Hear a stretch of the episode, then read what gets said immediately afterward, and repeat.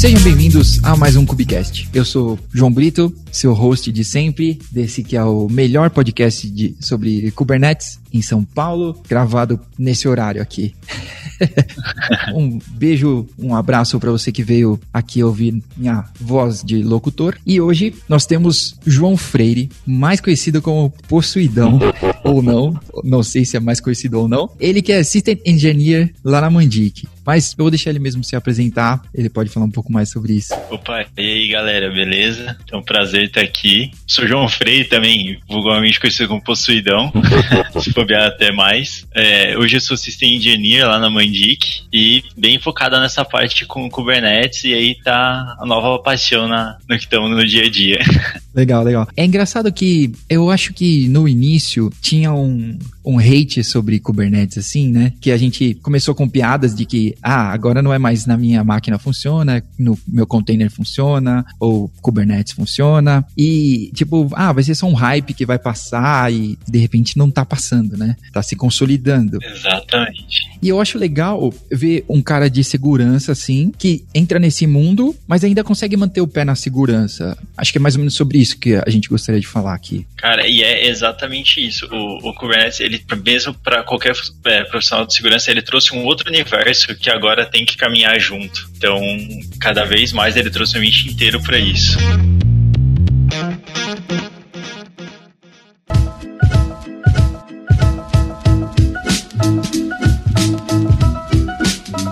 impossível falar sobre segurança Kubernetes e não citar a Liz Rice, né? Nossa, exatamente. Olha, na última KubeCon, que Deus a tenha, né? A gente não tem mais com nenhuma, 2020, seu maldito. mas ela, eu acho que foi a, o keynote mais, perdão das palavras, mas foi o keynote mais foda que eu vi alguém fazer lá, porque ela subiu com o note embaixo do braço, abriu e fez um live demo, cara, digitando tudo, sabe? Não tinha, ela não tava copiando e colando nada, tinha tudo. Quem faz demo sabe, tinha tudo para dar errado.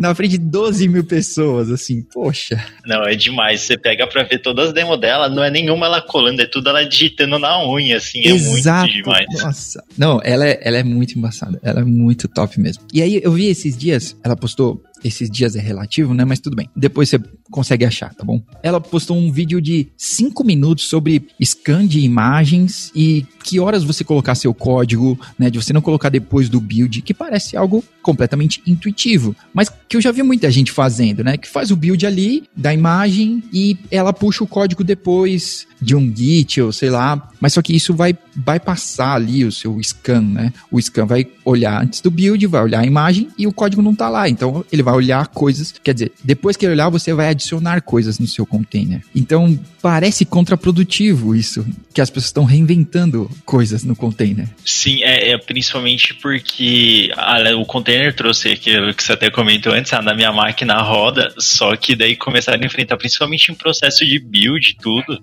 e virou muito comum, principalmente rodando com scanner ainda, onde dá, realmente ele vai dar algum enrosco. Uhum. É pegar e você builda, depois você baixa seu container e starta ele. Você tá simplesmente pegando uma imagem que teoricamente ela já tá segura, mas você tá passando toda a camada de segurança. Isso é um negócio que vem ficando cada vez mais comum para você ter tipo um build rápido na sua esteira. E isso é, não é o primeiro passo para comprometer o seu ambiente é já é isso. Verdade, porque parece que a pessoa tá optando por velocidade, né? E que, cara, nem é tanta velocidade assim, sabe? Poxa, sério mesmo que você precisa de um que esse build ocorra tão rápido que você não pode perder tipo dois minutos a mais. Que urgência é essa? Exatamente. Você acaba perdendo um, um, processo tão grande, é um negócio tão bom que já, já garante uma, uma porcentagem tão grande da sua aplicação tá, tá mais segura, né, pra não ter nenhum CVE muito grande. Uhum. Já antes dela entrar no ar. Exato, por que abrir mão disso? Exatamente. E, nossa, é tipo, o, o Trive mesmo lá, que é da Aqua, uhum. com Arbor, cara, é tão lindo esse processo de análise de, de, já ter lá no registry. É verdade. A gente, a gente usa aqui exatamente esse conjunto, né, do Harbor com o Trive, que parece ser a, a melhor dupla open. Nossa. Full open, assim, né? Sim. E ele traz uma. A primeira vez que você passa é de chorar, né? Porque ele vai trazer Ele vai trazer uma quantidade absurda de coisa que você precisa ver. E você fala, nossa, mas eu tinha certeza que o Ngianex era tranquilo. Ah, mas aquela imagem base que eu peguei era tão tranquila, né? Você vê, Exato. tem tanto download. Exato. Tem casos de download, né? É, milhões, sei lá. E você só passa um scan simples e você vai mudar de opinião. Sim, é assustador. No que você roda a primeira, você fala, não, não pode estar certo, não tem isso aqui não. Verdade. Ah, e já que a gente tá falando disso, o que, que você acha sobre imagem base? Essa, essa é meio polêmica. Então, o que, que você acha sobre ter uma imagem base da empresa, assim, sabe? Tipo, ah, a gente tem a imagem base aqui que a gente usa, né, que passou pelos times, a gente desenvolveu, colocou a aplicação na versão que a gente quer, aqui, o Nginx, ou sei lá o que. É, o que, que, você acha sobre isso, sobre desenvolver isso? Porque eu acho que do dia que você lança, é o primeiro dia do legado que você tem que acompanhar. Exatamente. É, assim, tem os dois lados. Por agilidade, você, é aquele que você falou, você vai ter um legado para cuidar, mas pelo ponto de segurança, vai ser a, melhor coisa que você vai fazer, porque é igual você baixar um código no Git sem você ver ele e só executar, mesmo que ele sendo open, estando lá, mas você não sabe o que, que tem no detalhe ali dentro. Então no outro você garante tudo que está rodando ali dentro, que só tem os pacotes que você quer, tudo você deixa uma imagem bem mais enxuta e rodando do jeito que ela tem que ser. Então eu particularmente eu adoro esse processo, mas o problema disso é que você ganha um legado para administrar depois. É, você não vai poder depender de ninguém, né? Exatamente. Mas assim, o nível de, de segurança que você traz, desde a camada mais baixa ali da, da, da imagem do Docker, já vai ser muito, vai ser um ganho muito grande. Eu concordo. Eu acho que é uma decisão difícil, né? Que, que é necessária ser tomada, mas que é meio difícil, porque você vai tomar uma decisão de carregar um legado, né? Você vai ter que ficar de olho naquilo, você vai ter que continuar escaneando, e aí de tempo em tempo, olha pessoal, atualizamos a imagem base aqui, viu? É. Então todo mundo fica de olho no próximo build, provavelmente você vai ter surpresas. Não, exatamente. Você vai tem que ter um, um back para segurar, manter essa imagem atualizada e manter ela. É, é, aquele negócio, a segurança ela sempre tem um custo, ou é dinheiro mesmo, ou é tempo para manter. Mas assim, eu sou super fã de fazer isso. Legal. Eu acho que ele, ele, ele agrega de uma forma muito massa pra aplicação, assim, tipo, além de você só ter o um mínimo realmente para aquilo tá lá, né? Você garante isso. Legal. A gente tava falando da Cubicon agora e eu tá e você disse sobre essa liberdade, né, da pessoa poder rodar na minha máquina funciona e tudo mais. E eu tava falando com o Diogo outro dia sobre é, uma apresentação que a gente viu do Spotify que se chama, eu vou colocar o link depois, mas criando uma distribuição Kubernetes interna. Então ele tava explicando de facilitar, do formato de facilitar e de transformar isso meio invisível ali, para as pessoas simplesmente usarem, fazerem deploy ali para o Kubernetes e tudo mais. E depois disso, isso, esse tema ficou na minha mente, assim, de como a gente poder auxiliar os, os usuários aí do nosso cluster, né? Seja desenvolvedores e o, os times aí, mas como a gente auxiliar e tornar isso mais fácil para eles não burlarem as regras, né? Não tentarem passar a gente para trás e colocar uma imagem do Docker Hub para rodar. Não, esse é, é, um, é um ponto bem assim, porque, tipo, envolve toda aquela parte de ensinar o porquê disso, né? Tipo, de disseminar isso. Uhum. E acostumar o pessoal a isso. Por exemplo, que nenhuma prática ainda que você vê que é muito comum é container rodando com root. Sim. Então, é um negócio que acaba acontecendo demais, assim, né? Tipo, e é um negócio que tem que ser disseminado, assim. Eu vou perguntar exatamente sobre isso, porque na sua talk e no, no lab, né, que você fala sobre, é, como é mesmo o título? Kubernetes é seguro por default, né? É, isso. Ou ele é a prova de uma configuração. Verdade. De má ou nenhuma, né? É, exatamente. Verdade. Então, aproveitando isso, e lá no, no lab você está mostrando sobre um container tendo um modo privilegiado, que na verdade eu, eu não acho que rodar um container com modo privilegiado seja ruim. Calma, eu, eu prometo que eu vou me explicar. é. Não que seja ruim. Na verdade, eu acredito, e falando aqui como administrador de cluster, eu acredito que o, o erro foi eu ter um cluster que permite esse, esse pod rodar. Era para dar erro e não. Então, você não vai rodar um pod privilegiado aqui, querido, tá bom? Se você quiser, você roda na sua máquina, no meu cluster de produção, não. Exatamente. Mas tudo bem, mas run as root e modo privilegiado são bem explícitos assim, né? O cara tem que declarar lá mesmo, pedir esse capability. Tem mais, tem mais algumas alguma outra dica aí, ou alguma outra coisa que, que é gritante como esses, mas que às vezes passa, né? Tipo, não, cara, só um, dá um apply aqui nesse, nesse YAML e vai dar tudo certo. E não é bem assim. Olha, assim, principalmente para essas, que eu sempre recomendo, Service Account é uma por deploy, nunca deixar nada na Service Account default, porque isso aí você impede que, por algum motivo, alguém aplique uma role sem querer e acabe caindo para todo mundo. Uhum. Então, para acontecer esse tipo de configuração, você precisa ter uma Service Account, ser muito específica na declaração da Service Account. Container privilegiado, realmente, se só realmente se ele precisa para fazer qualquer coisa, o Service Account isolar o máximo de recurso possível. Por exemplo, cria tudo, separa namespace, isola com networking policy e aí vai tudo por exceção. É, eu, eu gosto de network policy porque ele traz bem esse, esse. Eu tô ficando velho, né?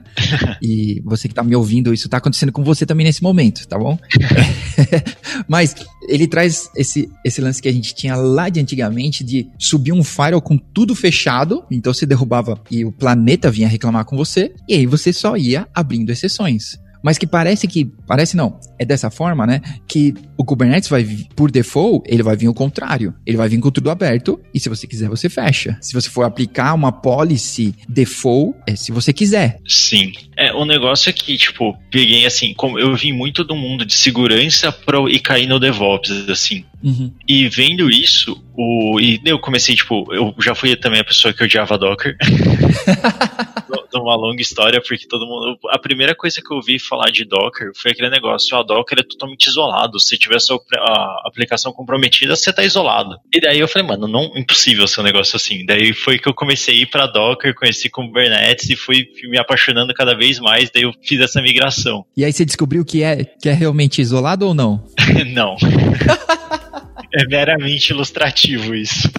E, cara, isso eu acho que é um pensamento que ele veio muito do Docker, que ele ajudou, e o pessoal acabou aderindo isso para a imagem do Kubernetes também. Então, já só de pensar que ele tem namespace, então você já pensa, ó, já vou subir meu recurso aqui, criei dois namespace e tá tudo separado. Mas não, ele deixa só você criar, mas não fala que tudo tá se comunicando ali por trás tranquilo. Sim. Mas vindo desse mundo, a quantidade de coisa que o Kubernetes ele já tem por padrão para ele te trazer um nível de segurança é muito grande ele foi, você vê que ele foi projetado para isso, mas nada vem por default. Você tem que trabalhar tudo isso depois que você sobe seu cluster. Mas ele vem um stack, tipo, ele já vem todo um controle de conta do que, que você consegue interagir dentro do cluster nativo. Então agora já tem as networking policies que é, tipo, você vê muito pessoal hoje de segurança sempre tratando de firewall, mas dá para você ter um firewall dentro do cluster que ainda vai passar por um firewall. Então você tem quase duas camadas ali já prontas para fazer isso. Então eu acho que ele te entrega muito muito as ferramentas de segurança. Então, por exemplo, toda a parte de TLS dele que você já consegue subir é sensacional, mas nada vem por default. Você tem que fazer tudo. Envolve ter um conhecimento na ferramenta para para desenvolver todos esses pontos de segurança. Mas eles estão lá te esperando. Legal.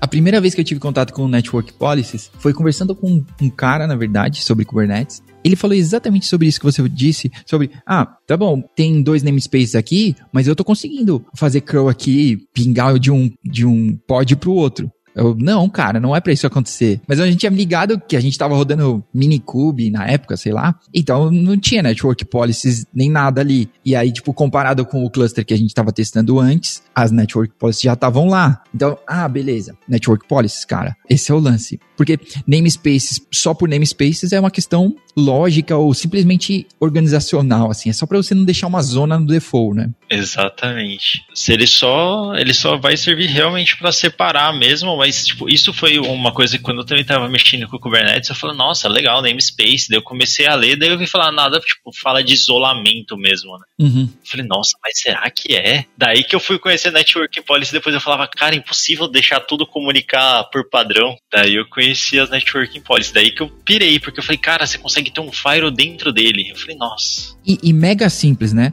Eu não sei se você gosta de JSON, mas dá para fazer com YAML e é ultra simples. Três ou quatro linhas e pronto. Exatamente. E é um negócio totalmente intuitivo. É from to, daí você já coloca a porta do que você quiser, tipo, ou com a label mesmo. Cara, é tipo, é simples de ler. YAML maravilhoso. Nossa, você falar JSON dá até arrepio. Exatamente. tipo, e é, é, super intuitivo para ler, para tanto para dar manutenção e é fácil de você manter, por exemplo, você cria uma quantidade de regras padrões e você pode trabalhar só adicionando uma label no seu deployment, por exemplo. Então, o mantê-las eu acho super tranquilo também, não é um negócio que você vai ter muito trabalho. É verdade. Eu gosto muito sobre labels, selectors, que o Kubernetes é esse query-based system, né? Então, cara, coloca umas labels aí e tudo vai funcionar, né? Não precisa ficar tão preso a, a apontar as coisas exatamente. Porque a gente, o objetivo é que o Kubernetes se mantivesse, né? não deixa as coisas na sua mão, né? Não, mas isso é, é muito massa. Tipo, é muito. Então, por exemplo, vindo de um tipo de regra de faro, tudo que é, é chato pra gente. Ah, cara, ele te traz isso de uma forma tão simples e tão funcional dentro do cluster que é, é de brilhar, assim. Da hora.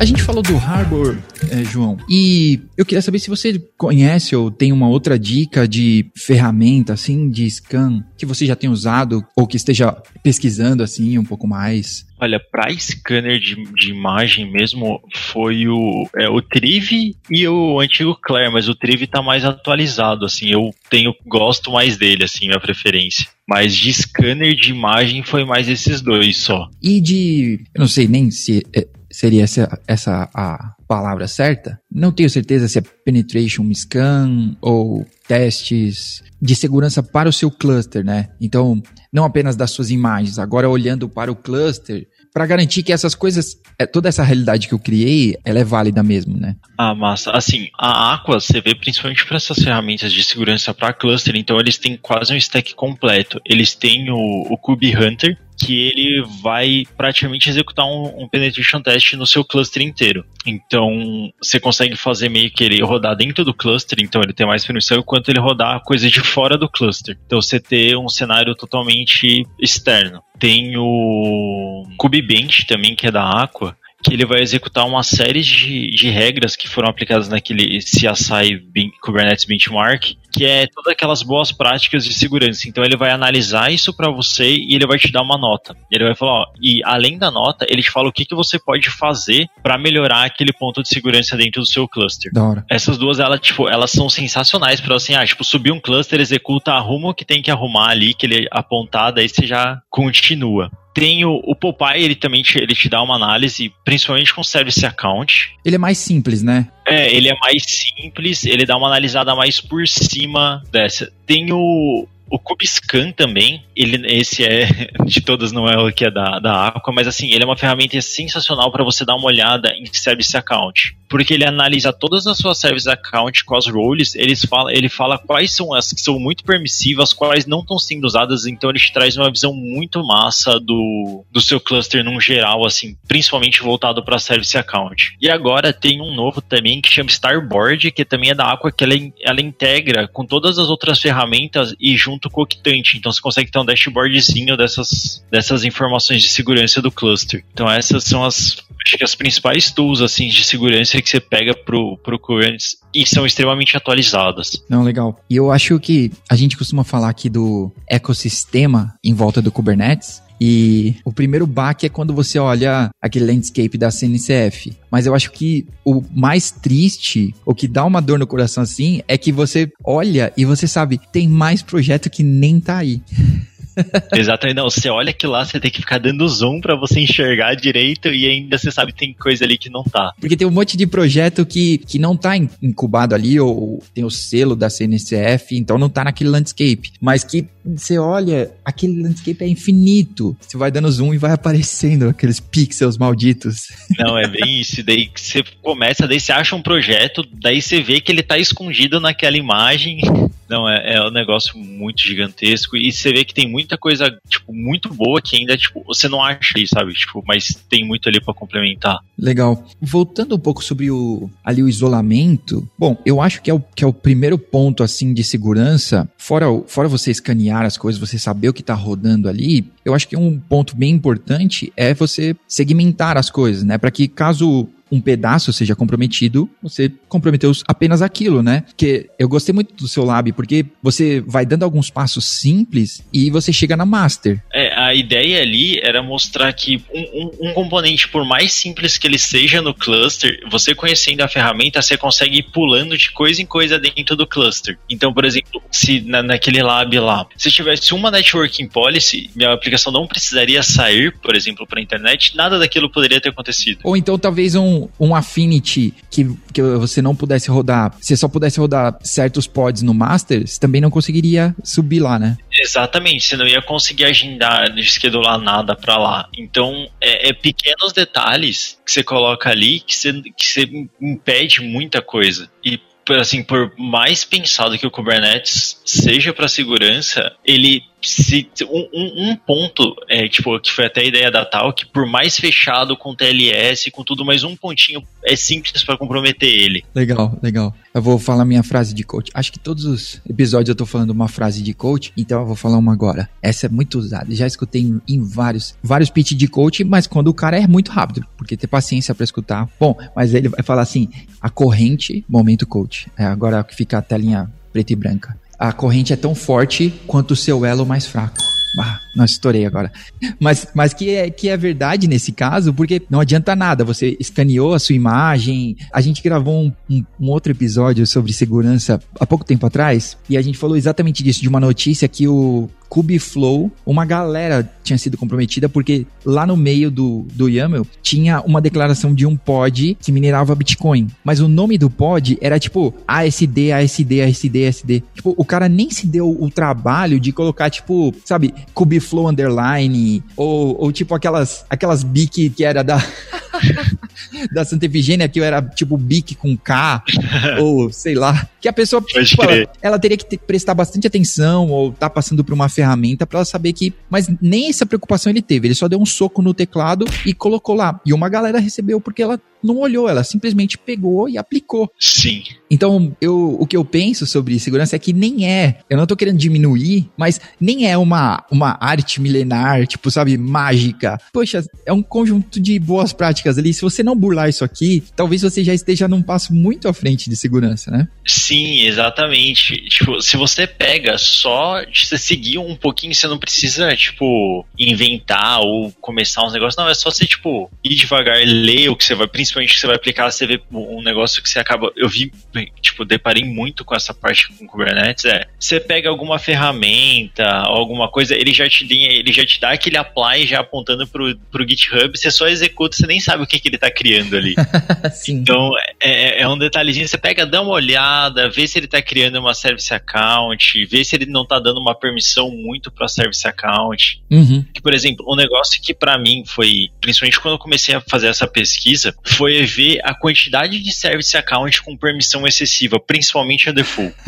Porque você via, cara, um que me assustou foi tipo o pessoal começando a mexer com, o dashboard, fazia a deploy dele com a service account default, e daí abria, a primeira mensagem era falava que não tinha acesso à API, e daí se joga no, no, no, no famoso Google, né? O primeiro link é dando uma permissão de cluster admin pro negócio. Você fala, ó, tá aqui todas as permissões, e você tá dando permissão para todo mundo. E, tipo, eu vi, comecei, tipo, fuçar na comunidade, ver se tinha muito desse tipo de post, e tinha muito. Eu falava, vixe. Mas que é a preguiça, isso é a solução preguiçosa, não é? Igual o, o Runslu, Root ou Privilege, porque é mais fácil rodar assim. Eu não vou investigar exatamente o que que tá dando erro, aonde que eu não tô podendo escrever que eu precisava, ou o que que essa aplicação tá tentando fazer que ela realmente precisa de mais permissão. E, ah não, dá 777 e que vai funcionar, né? Exatamente. E é, é sempre nessa que fica os principais gaps de segurança. É tipo, ah, como que eu posso resolver isso aqui mais rápido? Mas é aquele negócio, se você deixa para resolver depois, você não vai resolver.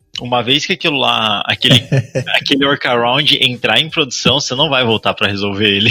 Ele vai virar e vai consolidar. Sim, é o, é o fix definitivo. Exatamente. E principalmente, cara, é, voltando naqueles pontos que, tipo, me deixou maravilhado com o Kubernetes, a, a granularidade que você consegue ter lá com o Arbac para que você, cada componente você consegue ter um list e ter um get, sabe? Tipo, você literalmente tem uma definição muito pequena para cada coisa, então nunca vai acarretar você dar uma permissão excessiva para alguma coisa, tipo, ah, se eu der isso aqui, ele vai poder criar, fazendo não sei o que, não sei o que, tipo, acarretar mais de uma permissão. Então ele é muito detalhista nisso. Então, tipo, você consegue separar muito caso você precise de uma permissão. Você só precisa saber o que, que você precisa. Exato. E que normalmente é aí que mora o perigo, assim, da preguiça, né? Que, ah, sei lá o que eu preciso. Dá permissão pro meu usuário aí e vai dar tudo certo. Sim, então é, é, é, um negócio que acaba rolando bastante, né? Uhum. Principalmente nesses. O, o negócio que eu percebi muito com o Kubernetes que foi tipo, é que a primeira luta é para você colocar tudo dentro do cluster. Daí o pessoal acha que a luta acaba ali, mas na verdade ela só tá começando ali. a briga de verdade vem dali para frente. É verdade. E olha, é engraçado, porque eu, eu falei esses dias com o pessoal do DevOps Days BH e tô tentando melhorar essa apresentação e vou falar lá no TDC, inclusive, de Recife. É final de outubro. E é exatamente sobre isso, sobre os desafios depois que você colocou para rodar. Se você achou difícil colocar para rodar, desculpa trazer essa má notícia para você. Mas é ali que vai começar a caminhada de verdade, né? Exato, você só entrou no jogo. É só isso. Exatamente. E ali, quando você entra nisso, daí você vai começar a ter muito ponto, né? Tipo, observabilidade, login, segurança. Então, vai, cada vez você vai achando um buraco maior que você vai se cavando lá dentro. Verdade. Olha, cuidado, para você que tá ouvindo, cuidado, não entra nessa história de service mesh, tá bom? Você vai ter muitos problemas mais desconhecidos ainda. É, o buraco é bem mais embaixo.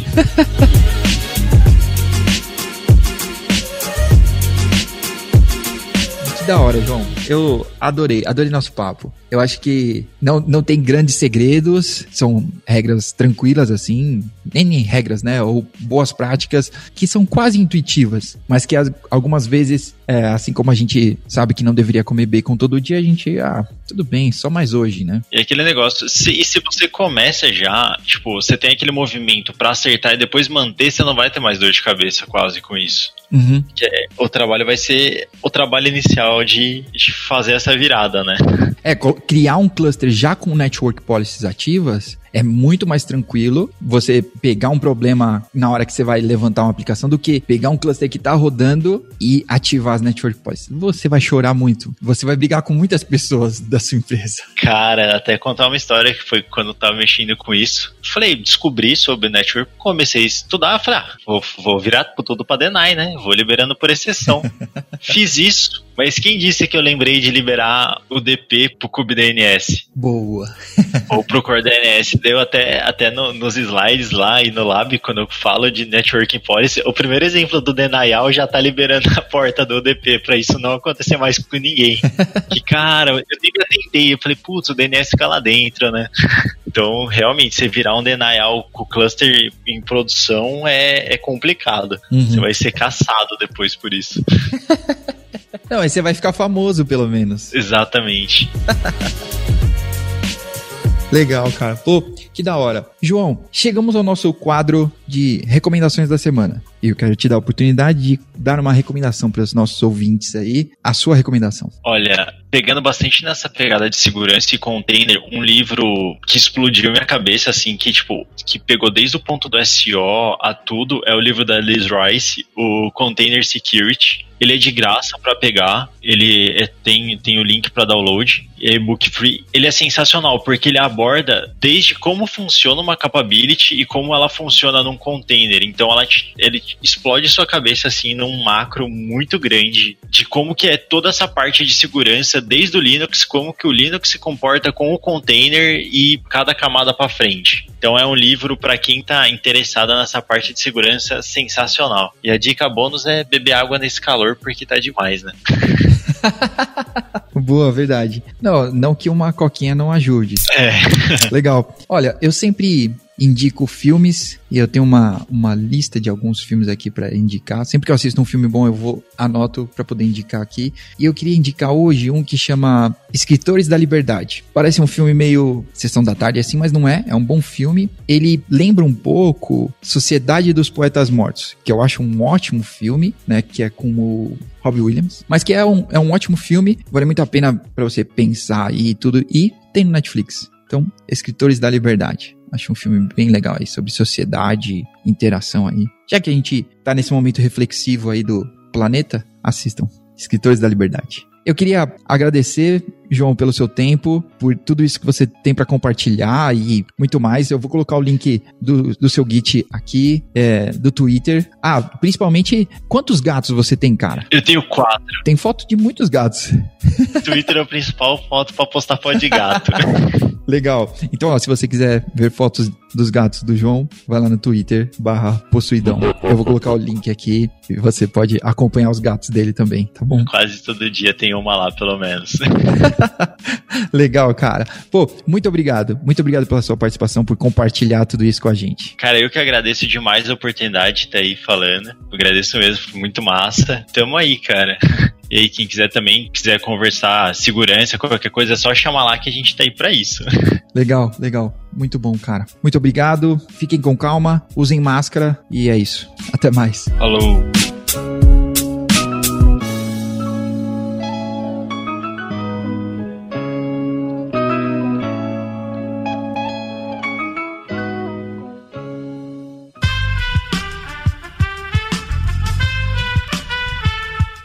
Podcast foi editado por Aerolitos Edição Inteligente.